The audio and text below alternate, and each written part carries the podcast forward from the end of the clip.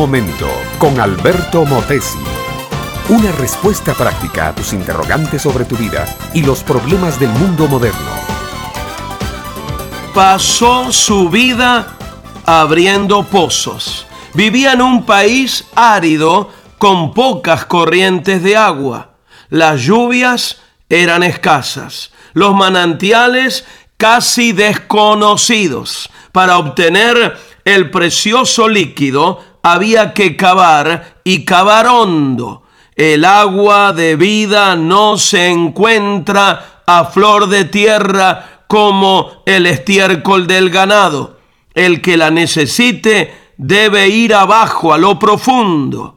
Era un hombre amable también. No le gustaba la discusión, aunque él cavaba los pozos y le pertenecían por derecho, no peleaba sobre ellos cuando vecinos se los quitaban. Más bien hacía una reverencia, les deseaba buena suerte y él se iba más lejos, más lejos y más alto a cavar otro pozo.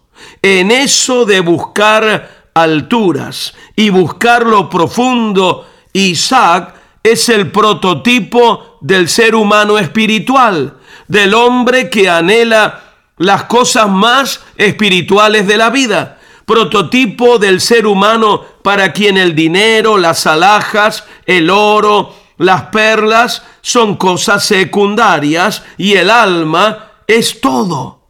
Isaac era hijo de Abraham y como su augusto padre, un buscador de Dios. Y la Biblia dice, mi amiga, mi amigo, me buscaréis y me hallaréis porque me buscaréis con todo vuestro corazón. Isaac buscaba a Dios y de ahí su afán por escalar alturas y de ahí su pasión por cavar pozos. Y un día la antigua voz de Dios resonó para Isaac también yo soy el Dios de tu Padre, le dijo, no temas, porque yo estoy contigo y te bendeciré y multiplicaré tu descendencia por amor de Abraham mi siervo.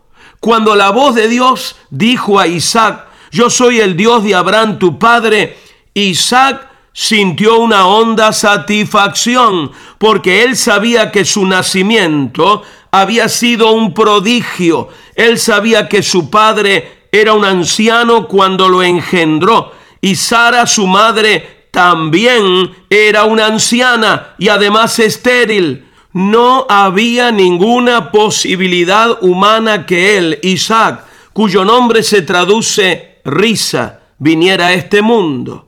Pero el Dios omnipotente, el Dios que habla y su voz produce vida, había hablado a Abraham y a Sara, y los dos ancianos habían recibido fuerza nueva para producir un hijo, un hijo enviado de Dios, que sería el portador de la gran promesa de bendición universal.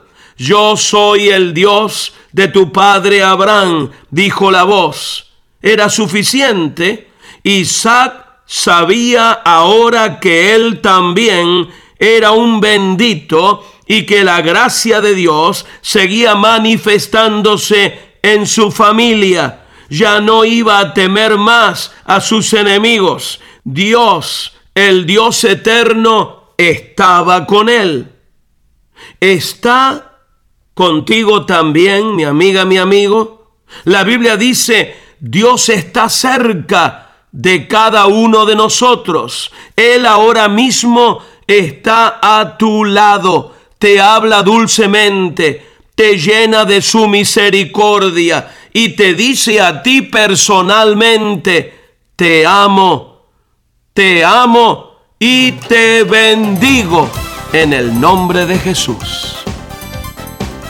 Este fue Un Momento con Alberto Motesi. Escúchanos nuevamente por esta misma emisora.